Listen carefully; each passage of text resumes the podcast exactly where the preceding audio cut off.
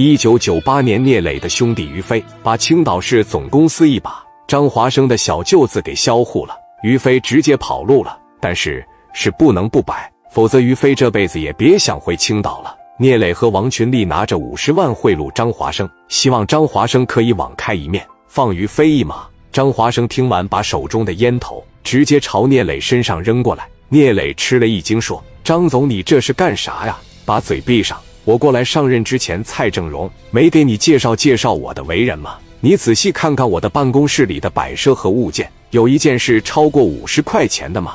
我可不是蔡正荣，那几个臭钱就能收买了。我屋里边除了办公用品，我的配枪和工作服、工作证，啥也没有。你想拿钱给我拉下水呀？简直他妈就是在白日做梦！滚蛋！于飞这个人我抓定了。”有能耐，你让他一辈子别回青岛。聂磊说：“这些你要是不喜欢的话，我给王永利打个电话，让王永利跟你说说呀。拿上面的人压我是吧？我就是不给上边面子，他又能把我怎么样？上边要是敢参与这个事和你同流合污，我连上边一块告。我这人就这么犟，你赶紧拿着你的臭钱滚蛋！既然张总这么不欢迎我们，那我就走，案子你接着办吧。群力，咱们走。”王群力把密码箱一合上，当时给来了句不识好歹，扭头就跟聂磊走了。聂磊和王群力一上车，聂磊说：“这逼样还真是油盐不进呢，怎么办呢？咱们得尽快想办法解决这个张华生。要等到满大街贴满通缉令，那就完了。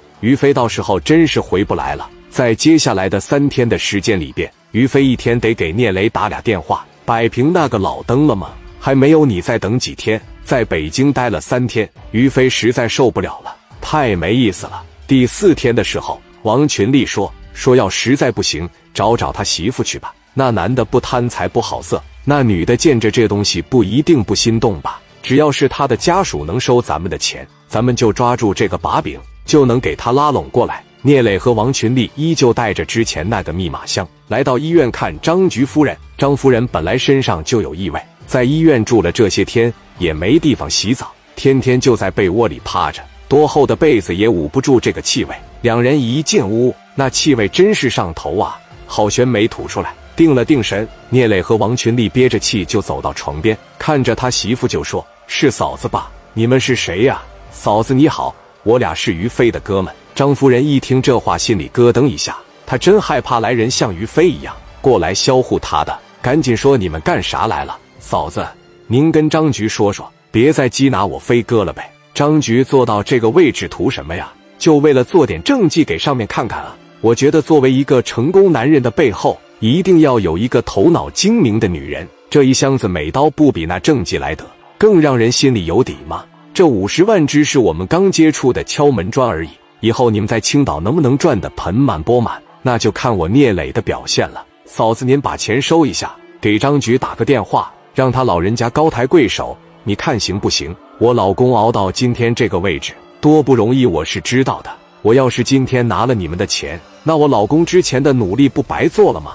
我为他做不了什么贡献，但是我保证我不给他添堵。你把你的钱拿走，我老弟不能这么白死，我也得让他在下面过得安心啊。聂磊看着惺惺作态的张夫人，走到床边说：“是不是有点给你点脸了？我说句实话，要不是你们现在商场……”屡次欺负我峰哥媳妇在先，你弟弟会被于飞打死吗？他死有余辜。臭娘们在这给我装什么正经人？张夫人自知理亏，为了给自己壮胆，拿出泼妇的作风，扯着脖子喊道：“怎么的？你还想打我？